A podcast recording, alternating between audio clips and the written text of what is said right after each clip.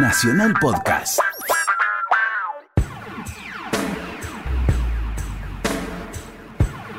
Nacional se puede permitir algunos gustos, entre ellos juntar a Héctor Larrea y Bobby Flores para ponerle música a la noche. Estás escuchando Mirá lo que te traje. ¿Qué haces, Bobby? ¿Cómo le va, Héctor? Me, me encontré de sorpresa. Sí, yo también. Estaba acá sentado y apareció usted. Y apareciste vos. Es la, la radio, ¿viste? Esas cosas. Sí, no nos vemos nunca. ¿Es la radio una fábrica de sueños? Mi, y sí, sí, yo creo que sí. Yo creo que ¿sabes por qué? Porque no es, una- no es seguir un programa, ni seguir a un tipo, me parece, ¿no? Es un momento. Es un momento que uno está abierto a algo y aparece Claro. de la radio algo Claro. que es un estímulo pequeño. No es algo visual, no es algo que lo envuelve a uno. Puede ser una... A mí me ha cambiado la vida, bueno, gente, no le voy a decir usted porque que- caería en un romanticismo extraño, pero hay gente que a veces dijo algo que quizás ese tipo ni pensó mucho lo que estaba diciendo. No. Y es justamente lo que yo necesitaba escuchar en ese momento. Además, el, el encanto de emitir para no se sabe quién. Eso, sí, ¿Para quién estás emitiendo? sí, sí. Bueno, yo recuerdo el primer consejo que me dio Mareco cuando yo quería hablar en la radio. Me, me hice una prueba, no sé, y entré con todo. Entré con todo lo que sabía, ¿no? Ah, Y me dijo Mareco, está muy bien, está muy bien, pero hablale a alguien, pibe.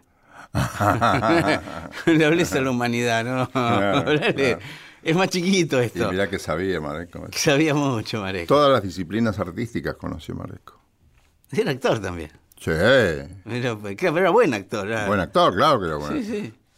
Se lucía en teatro, se lucía en radio. En radio, radio. Las actuaciones de Mareco eran Sí, este, verdaderas actuaciones radioteatrales, ¿no? sí. Hacía, hacía interpretaciones. Sí, sí. Le escribía Wimpy a Mareco. Claro, y Fue, una- era- fue muy importante, Mareco. Sí, sí. Y después, cuando da la vuelta a la vida, que él vuelve con Cordialmente, Cordialmente, Cordialmente. TV, porque Sí. hizo Cordialmente por Mitre, Claro. Radio, hizo Cordialmente TV, hace unos reportajes excepcionales. Yo vi un reportaje que está en, en internet a, a Astor, Sí. monumental. En el sillón, sí, sí. Eh, sí, ¿viste? Sí, sí. Muy una- bien, ¿eh? Un ambiente distendido que lograba él. Es muy difícil lograr eso en la tele. Sí. Eso para el que no estuvo nunca en la tele es una... una- Pero es muy difícil la lograr carrera de. Mareco ha sido brillante, Sí. en todo sentido, ¿no? Mm, divino. Yo la última vez que lo vi, lo vi en Punta del Este. Ujú.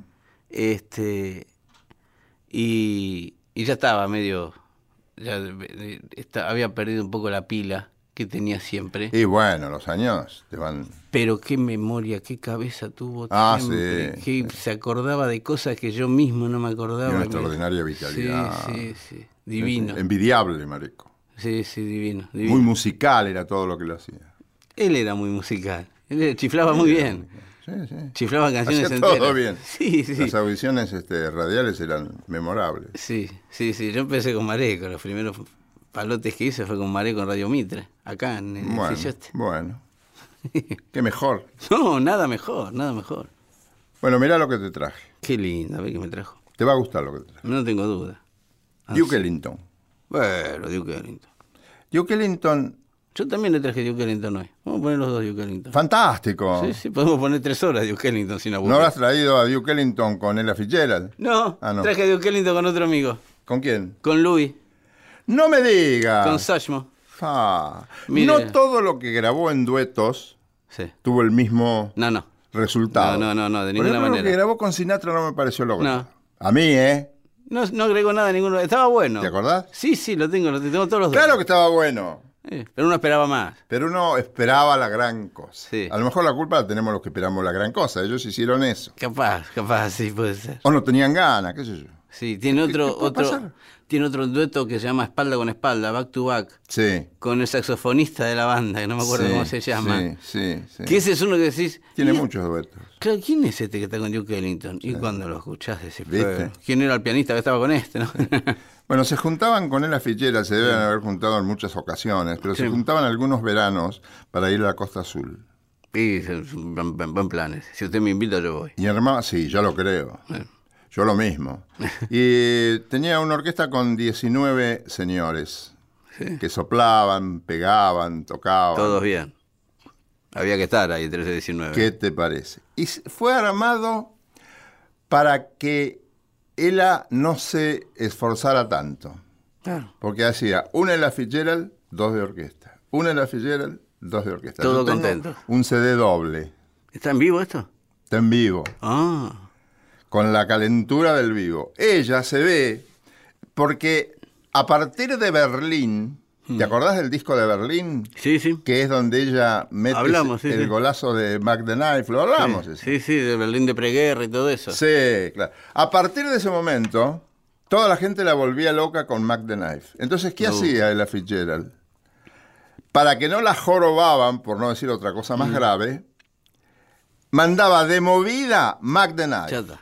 Ahí está. Y después canto lo que yo quiero. Muy bien, sí. Hay muchos que hacen eso. Claro. Decía la mina. Claro. Increíble, tiene momentos. Yo te lo voy a regalar este disco. ¿No lo tenés este disco? No. Bueno, yo te lo voy a regalar porque tenés que tenerlo. Hay cosas, eh, hallazgos musicales Sí. que son un lujo para toda la vida. Sí, sí, sí. Y hay hallazgos en ella que parece un instrumento y es un humano. Un humano no tiene tantos recursos como un instrumento.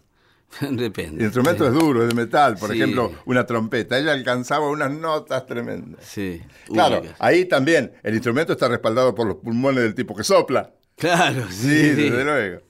Bueno, la cuestión que lo que te traje es Mac the Knife, McDonald's. que es con lo que ella abre su espectáculo.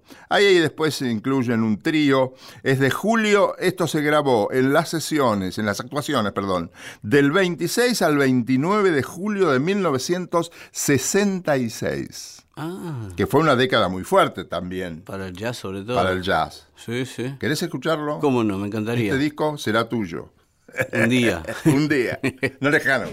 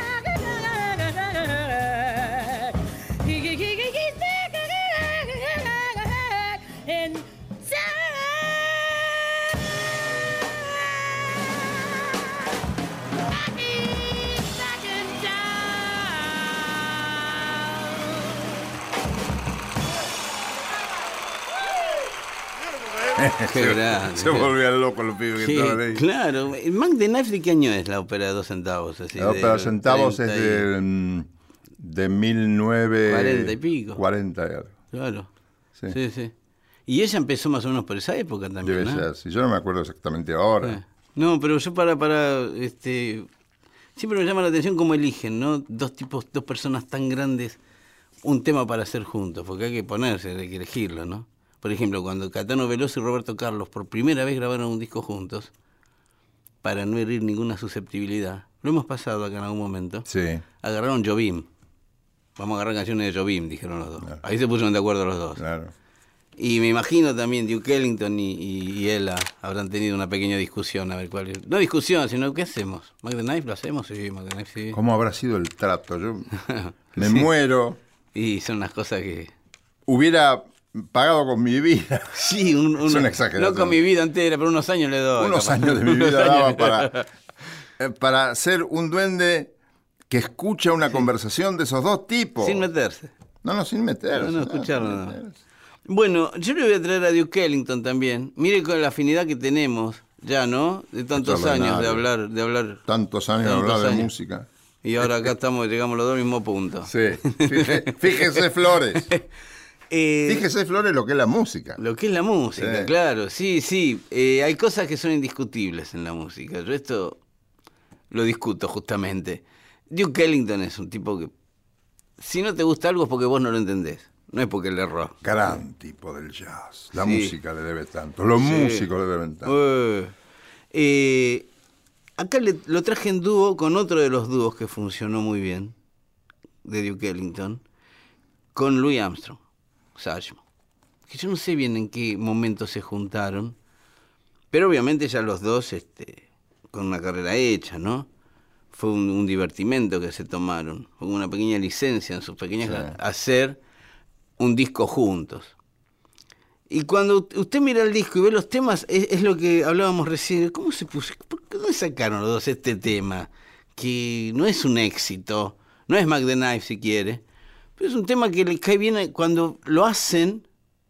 Uno se da cuenta de qué bien estuvieron en el Iba, iba con ellos. Iba con ellos, sí, Sí. sí. Eh, así que sin mucho preámbulo, porque ya hemos hablado mucho de ambos, ¿eh? de Duke Ellington y de Louis Armstrong, de Satchmo, vamos a escuchar I Got It Bad de ambos. A ver, che.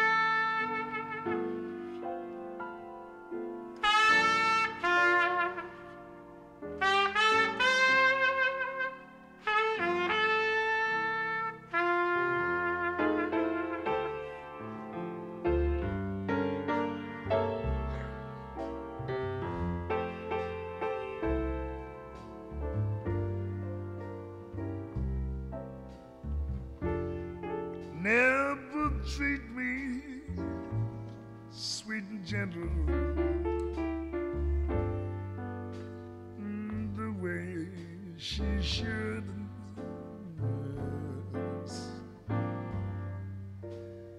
I got it bad, and that ain't good.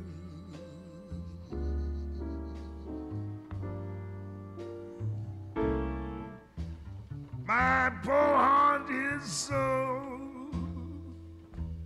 sentimental, and it's not made of wood.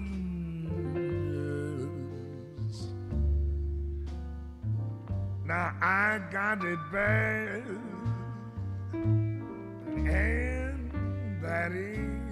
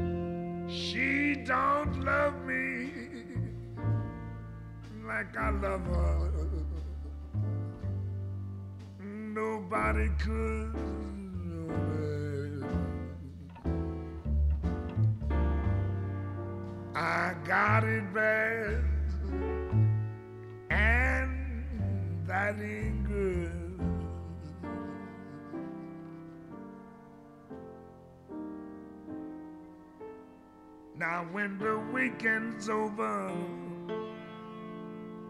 Monday rolls around, I end up like I start out, just crying. Baby, so do do some things, does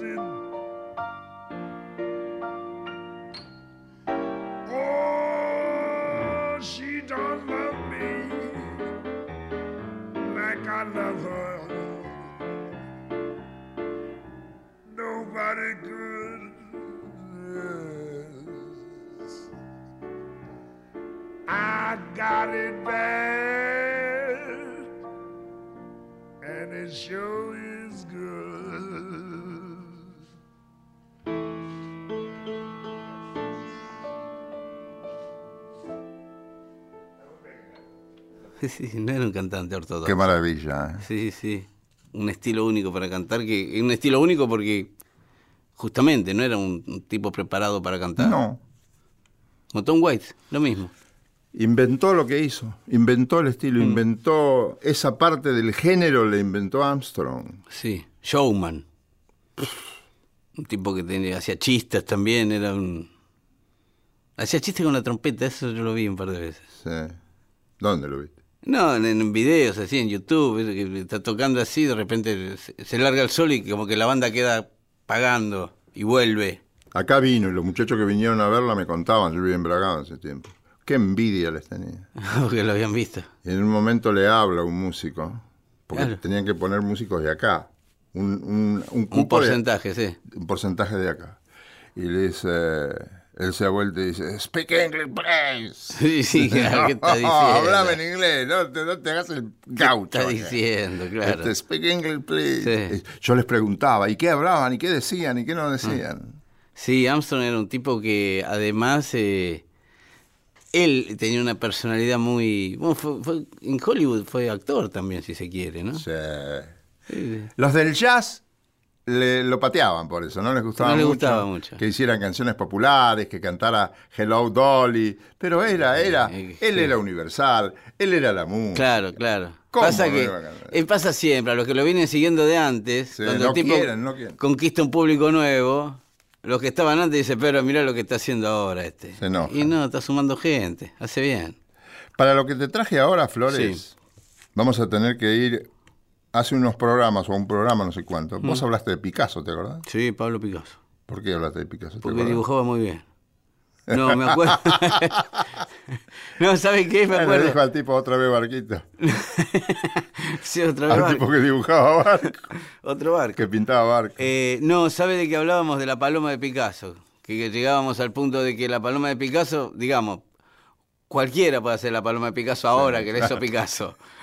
Pero la hizo Picasso, justamente, ¿no? Que es como una síntesis de todo el arte de Picasso, es esa palomita de un solo trazo. En Barcelona había un restaurante que se llamaba Picasso y, y las servilletas estaba dibujada la paloma. Y sí. todos se choreaban las servilletas. Y yo le pedí permiso para llevármela y me dijo, ¿cómo? ¿No se la roba? Hermoso. claro, está para ser robada, viejo. Ay, Dios mío. Bueno, viene a cuento lo de... mm, Picasso, ¿Por qué Picasso? Por los Pablos. Pablo. ¿Y por qué los Pablos? Por Alberto Cortés. ¿Te acordás que el otro día te dije voy a traer algo de Alberto Cortés? Un muchacho muy inquieto, un gran investigador, ha investigado mucho, un gran lector de historia, un gran lector de historia de la música. Se nota que es leído. se Es leído. Es leído. Tiene una base cultural muy interesante. Sí. No para mostrar, sino para enriquecerse. Claro. Y de claro. paso, cañazo, la vuelca en la música, que eso Sí. tenemos que agradecerlo. Sí, sí. Él estaba muy impresionado con la obra de Pablo Picasso, Pablo Neruda y Pablo Casals. Ah, Así que hizo una canción que se llama Eran tres. Ya se sabe lo que eran los Pablos, pero yo un día... fueron contemporáneos los tres Pablos, ¿no? Sí. Qué y, mu- loco, y ¿no? murieron muy, muy... Qué loco, muy ¿no? Los tres murieron en el año 73, creo. ¿eh? Ah, sí. Creo, ¿eh? Puede ser, puede ser, sí, sí. Puede ser. Este, y los tres tenían raíces hispanas Claro, y, y españolas, ¿no? claro. Este, eh, y, pero yo te quiero contar una cosa. Los animadores, por lo general, somos muy ceremoniosos Sí. y solemnes. Y vemos una... No vos, los animadores digo de antes.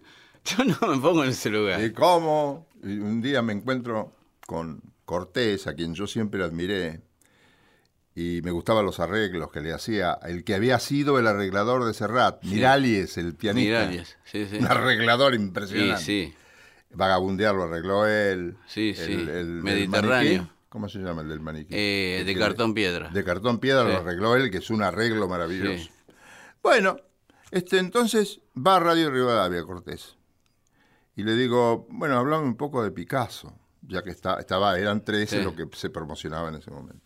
Me habla de Picasso, me habla de Neruda. Y yo había ido a Puerto Rico porque Pablo vivía en Puerto Rico. Pablo Casals murió en Puerto Rico. Ah. Se casó con una puertorriqueña mucho más joven que él. ¿Usted lo conoció a Casals? No, Ah, no, no lo conocí. Pero fui porque había, estaba, el- ya había muerto Casals y estaba el Museo Casals. ah. Sí. Ah, usted fue porque era fan de Casals. No fui porque era, fui al museo porque era fan de Casals. Claro. Sí, sí. Porque yo había escuchado la, la suite para violonchelo de Bach. Ah, Y te volvés loco, ahí ya querés. no la tengo esa. Entonces le tenía una admiración, ¿Me regala eso? te lo grabo. Bueno, Wanda Landowska. bueno. Vas a ver qué, con clave, eh, que es muy difícil tocar el clave. Sí, sí. Te estaba hablando de Pablo Casals Sí. y la suite para violonchelo. Sí. Está De bien. Juan Sebastián Bach. Sí. Johann Sebastián Juan Sebastián. Pero se, me, se me mezclaron los cables. Y después tengo un Bach por Wanda Landowska. Ah, ok. ok. Las dos cosas te las voy a obsequiar. Me regálemela. Entonces viene, viene este Cortés a la radio. Sí. ¿Qué tal? Hablamos de, de- de Picasso, de, de Neruda. Y le digo, y decime Así, con esa mirada. con esa mirada, Alberto, Sí. solemne como nos ponemos los, Claro, los animadores viejos, ¿qué me podés decir de ese genio que es Pablo Casals? Cortés hace un silencio y me dice, un viejo chinchudo. Bueno, está bien. Eran tres, eran tres, eran tres. Eran tres con palomas en las manos. Eran tres y los tres eran hermanos de la luz del amor y del saber. Eran tres y se fueron los tres. El primero detrás de algunos versos, el segundo a pintar el universo y el tercero en mitad de su niñez. Pablo Gorrión, Pablo poeta y marinero, Pablo Arlequín, Pablo Pintor, Pablo Torero, Pablo Yolcán del Susells, Pablo Maestro, Pablos de todos, Pablos de nadie, Pablos nuestros.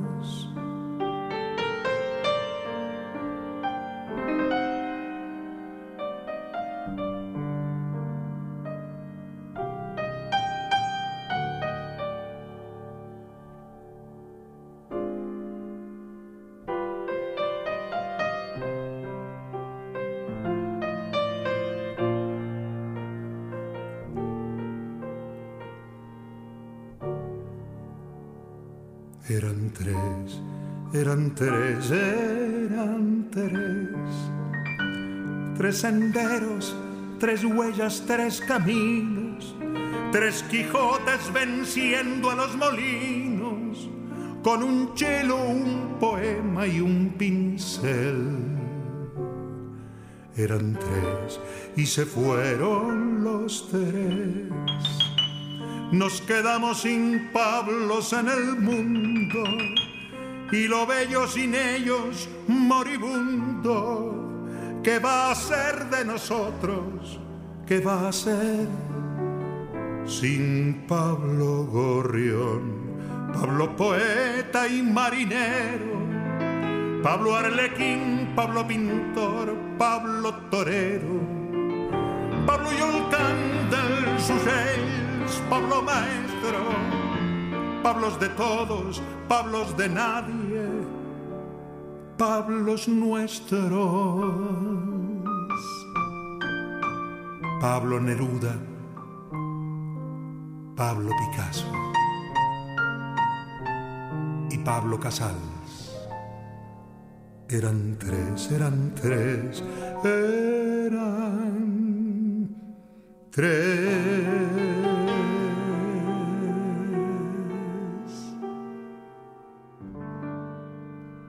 Y bien, ¿le gustó, amigo? Sí, sí, sí. Canta muy bien, Alberto Cortés canta Por muy más bien. chinchudo que haya sido el viejo, Sí, bueno, merecía, está bien. Uno de, este tema esos, resultó muy lindo. uno de esos tipos les perdona, ¿no? Que sean chinchudos. Y ¿no? son como quieren. Sí. Mirá lo que te traje. Canciones seleccionadas por Héctor Larrea y Bobby Flores. Bueno, traje yo uno ahora de este. Ya el otro día tuvimos algo de. Bueno, no de Lito Nevia. Hoy traje Lito Nevia. Lito Nevia. Muy bueno, maestro. El maestro de muchos, maestro de muchos, un iniciador, un iniciado, ¿sí? Eh, Lito grabó muchísimos discos, muchísimos, como 400 discos grabados de él y discos en los que participó y todos. Pero hay uno especialmente, están los, los discos de los gatos, que fueron el comienzo de él y del rock, ¿sí? Eh, y después están los de su exilio. Él se fue en, eh, en principio de los años 70, se fue a México, se instaló en México. Con nada, ¿eh? con, con el piano nada más.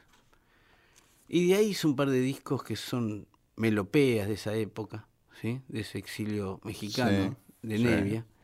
Y hay uno muy, muy especial que ahora no sé por qué tomó tanto. Hubo unas reediciones, él lo tocó otra vez en vivo después de muchos años, que es Muerte en la Catedral, que es un disco que eh, Lito grabó con un trío, creo que con Astarita y, y el Negro González, y que fue en su momento, tuvo su repercusión, pero después, en los años 80, cuando el rock después de la dictadura empieza a florecer y empieza a tomar otra vez las calles de la ciudad, es uno de esos discos que todos volvíamos a comprar.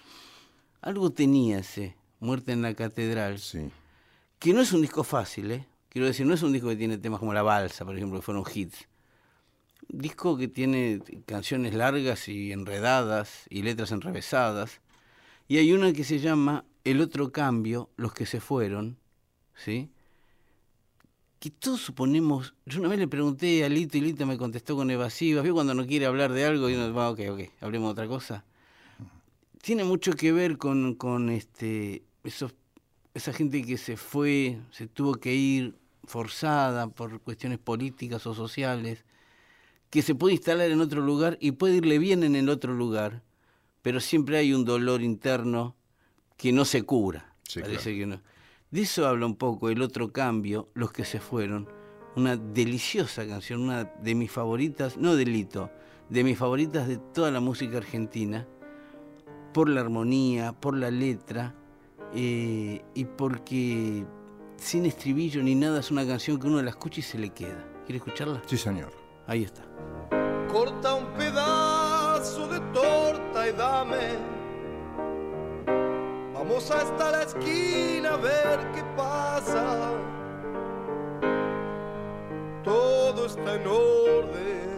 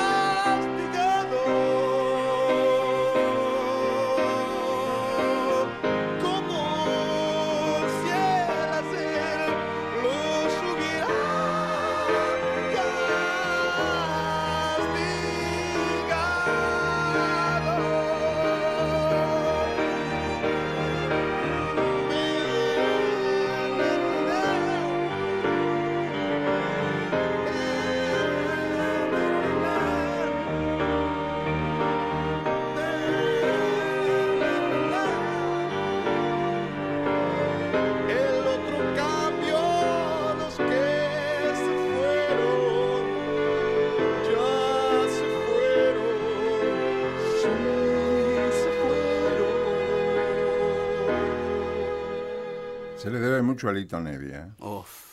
Esta, qué linda obra. Y yo digo que se le debe mucho a Lito Nevia, aparte, al margen de su talento artístico, a su enorme capacidad organizativa para hacer cosas en beneficio de otros. Sí. Por ejemplo, grabar cosas de cantantes que... Por ejemplo, él fue el único que le grabó a um, Virgilio Espósito Sí, cantando. sí, divino. Que no es cantor él. No. Pero cuánto vale espiritualmente, culturalmente, artísticamente, ese documento. La versión de Fangal. Sí, documento. sí, de un hombre cantando los tangos cuya música hizo él. Hizo él. Claro, eso es impagable. Las obras más importantes hechas por él las hizo grabar Lito Nevia, Sí. si no, no estarían. Es verdad.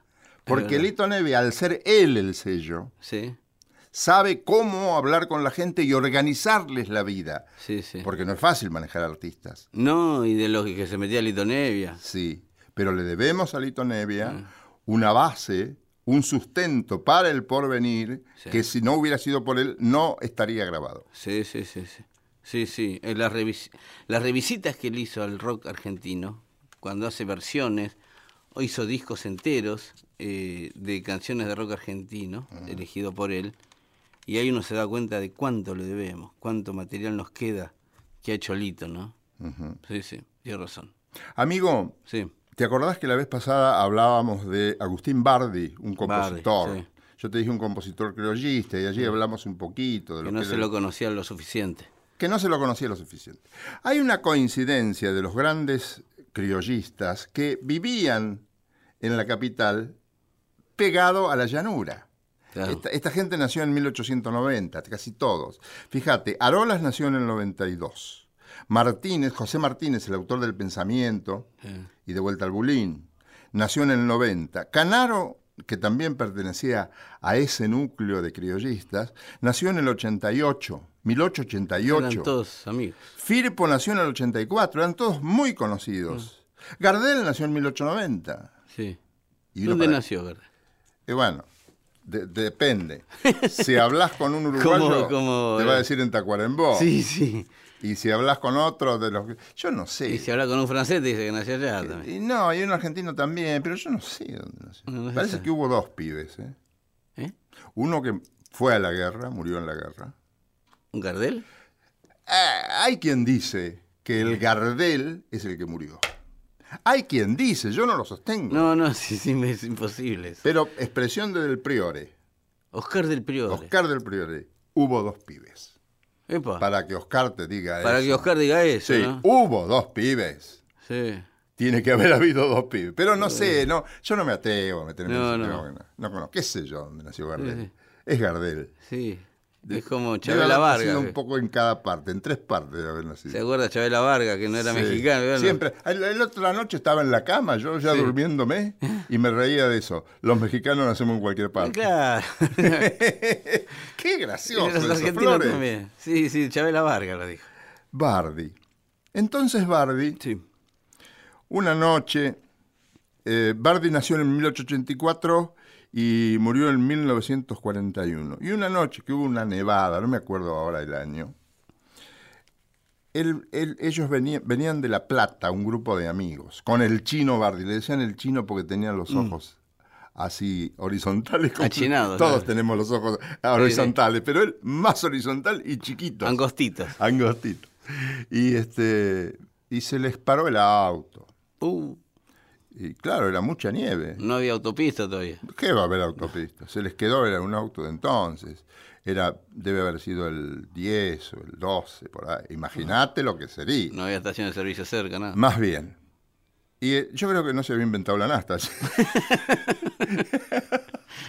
bueno, entonces, cuando están allí, Sí. quedados, Sí. en el medio de la nada, De noche.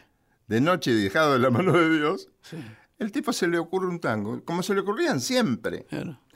Muchos decían, oh, vio la nieve caer y dijo, oh, qué noche, y compuso esta melodía. Ah, sí, no, no. No fue así. No, no. Él compuso eso porque se le ocurrió en ese momento crítico Sí. y al tiempo se lo lleva a Arolas que tocaba con él. Y le dijo, mirá lo que se me ocurrió. da, da, da". Y cuando es que esto es la noche de la nieve, qué sé yo, cuánto estábamos parados, todos con un susto terrible, dijo otra cosa. Y, y- y, este, yo componiendo un tango. ¿Te gusta? Era, memorizaba muy bien las melodías. No Padre. escribían música ellos, ¿no? Sí, escribían, sí, Escribían, sí, ¿no? era Sí. músico, él era músico, era pianista, Ah. di- director y todo. Y Arolas le dice, y ponele que noche. Claro. Gran, ¿Sabés que tenés razón? gran nombre, claro. Y allí nace Que Noche. Que Noche es uno de los grandes tangos que formó parte de una obra integral, conceptual, idea de uno de los grandes eh, arregladores, directores, que se llamó Argentino Galván, un hombre nacido y criado en Chivilcoy. Él juntó a Enrique Mario Franchini, Elvino Bardaro, José Bragato, Mario Lali, Rafael del Baño, Julio Ahumada, bandoneón, y Jaime Gossis, piano, e hizo la obra fundamental de cuatro o cinco artistas, que son Arolas, Bardi, Cobian, los astros del tango, Enrique Franchini, em, Arolas, Bardi, Cobian, De Caro y Delfino. Epa. No, es una obra extraordinaria. Acá tenés la fotografía de Franchini tocando, eso, o sea, unos leones, bárbaros, todos de primera. Ellos grabaron todo eso que te digo, seis temas de cada uno, Ah. y lo que yo elegí para hacerte escuchar Flores es, Perdón, ¿y este argentino Galván qué hacía? Era arreglador, director, fundamentalmente arreglador, arregló mucho para Troilo en la época del principio, Ah. de la gloria troileana, claro. Sí, sí. de la RCA, de- Galván. de los gloriosos 40. Argentino Galván. Argentino Galván. Después tuvo orquesta, acompañó grandes cantores en las radios más grandes del país, va, de la capital federal. Claro. Y este Qué Noche es considerado por los, por los entendidos, los que saben de verdad. Mm. Yo me nutro de los entendidos, porque es Eh, difícil, también. difícil que le erres. Si, Sí, sí. si hablas con los entendidos. Va a hablar con Del Priore, te va a dar una posta impresionante. Qué Noche es uno de los grandes tangos que ahora te lo voy a escuchar, si querés. Por favor, por favor, Por los astros del tango. por favor.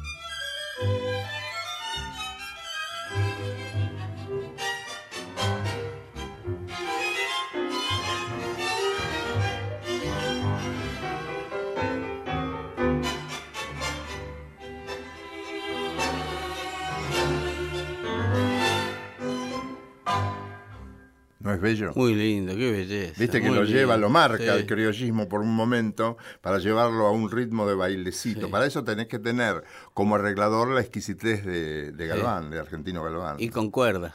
Y con un es- lo lindo que Qué lindo, cuando la cuerda está bien metida, es bárbaro. ¿eh? Sí, sí, sí, sí. Bueno, ¿sabe que le traje yo acá un poco de, de- de alegría brasilera? Ah, qué Hubo una época que ahora en un momento medio difícil, pero una época que en Brasil... ¿El final de los casamientos? No, no, eso no. Pero Tim Maya, Ah, sí. Tim Maya, sí.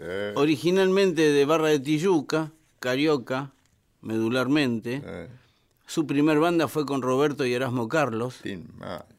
Él se va a Estados Unidos, tiene un problema así, de, de- un rebeldón era. La verdad que se buscaba problemas todo el tiempo, un gordo, un gordo así, díscolo, lo deportan. Nada menos. Sí, sí, lo debe.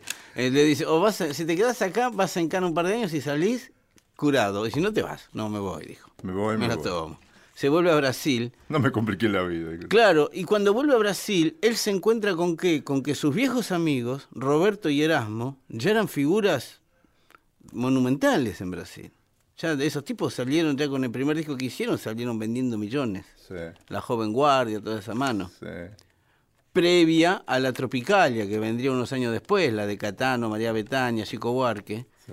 Roberto y Erasmo y Tim Maya eran medio previos a ellos. Tim vuelve a, Bras- a Brasil después de haber intentado tocar en Estados Unidos, que no le fue bien porque la verdad tenía problemas todo el tiempo. Eh, La verdad es que estuvo ilegal todo el tiempo en Estados Ese era el problema, no podía trabajar porque no estaba ahí. Qué difícil debe ser eso. la- Y la- sí, así que se vuelve a Brasil y dice, yo tengo que hacer otra cosa, porque la verdad que la que hacíamos ya la hacen estos dos que le va fenómeno, no hay lugar para mí. Mm. Que encima no tenía la pinta de Roberto y Erasmo, que eran tipos pintones, que a las chicas les gustaba. ¿eh? Este team era negro, gordo. La verdad no, no, no podía competir con los otros desde la tapa. Dijo, así que yo voy a hacer lo que aprendí a hacer en, en allá. ¿Y qué había aprendido a hacer allá? Soul. Él estuvo Ah. en los Estados Unidos en, en el momento en que se está armando Motown y Stax y Yo te Curtis Mayfield. eso, si él había conocido Motown. Est- Estuvo en el meollo de todo eso, porque él era músico, era bueno. Pasa que era brasilero, ¿no? Y Motown era el centro de la cosa, ¿no? En el soul, ¿o ¿no? En Nueva York. En Nueva York. En Nueva York. Pues después en Chicago estaba Curtis Mayfield, que nunca transó con la Motown. Y Ah, ar- ¿no? armó su propio sello. Ah, ¿no era nacional? No, no. ¿La Motown? No, no. No, no. La Motown Yo era. creía que, copó que había copado todo Estados no, Unidos. no, la Motown era de la costa este. ¿Ah, sí? En Chicago estaba Curtis Mayfield y en Filadelfia estaban Lamont Dozier Holland, que era una- un trío de compositores que tenían sus propios artistas. Bueno, había mucho, mucha, mucha, mu- hay mucho territorio, Claro. mucha extensión y Como- mucho artista negro. Como en el blues, lo mismo. Claro. El sol de, el sol de la Motown no es igual Buenos al sol de artistas Chicago. negros a patadas. Claro. Claro. Curtis lo que tenía de diferente, Curtis Mayfield, que ya lo vamos a tener acá, es que componía con la guitarra. Algo raro en el soul, que generalmente Sí. componían los pianistas. el piano. Y el sonido de Filadelfia, el Philly Sound, que era de estos tres, que le dije, Holland, Dozier Holland, eh, y Lamont también, una serie de compositores que tenían sus artistas y le daban sus canciones, que era el, el proceso inverso. No era el artista que le daba la canción que había hecho al arreglador y él la arreglaba. Estos le daban la canción ya hecha. Diferentes tipos. Bueno, este estuvo en, en Nueva York, Chicago, estuvo mamando todo ese comienzo. Entonces llega a Brasil y hace una música que a los brasileños más ortodoxos le parecía medio... Estaban con la bossa nova, que estaba muy de moda, Roberto Carlos con la música pop, como a poco popular, y este entró por un camino que nadie había este, ni siquiera mirado, que era la música soul. Y es hoy uno de los más reconocidos creadores de soul. Hoy ya este, sus canciones las hacen músicos ingleses y americanos como una vertiente nueva para ellos también, porque ahora están descubriendo a Tim Maya con esto de la globalización, las máquinas, todo. Les llega ahora a Tim Maya. Así que vamos a escuchar algo de Tim Maya que a usted le va a interesar, que se llama Ascenda o farol, encienda el farol. Que el tipo dice en el estribillo, si alguien vio a mi mujer, por favor encienda el farol, porque hace- días que falta de casa y no sé dónde está. Un tipo, un tipo que hace la canción Muy interesante. muy interesante. Como, como tema. ¿Quiere escucharlo? Sí, claro. Vamos.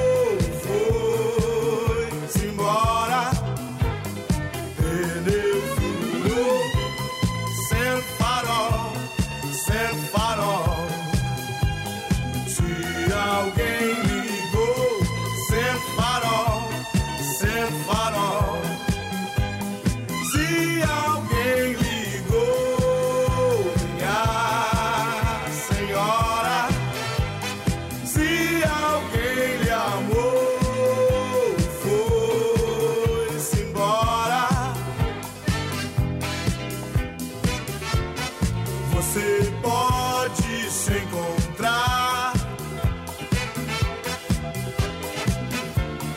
Você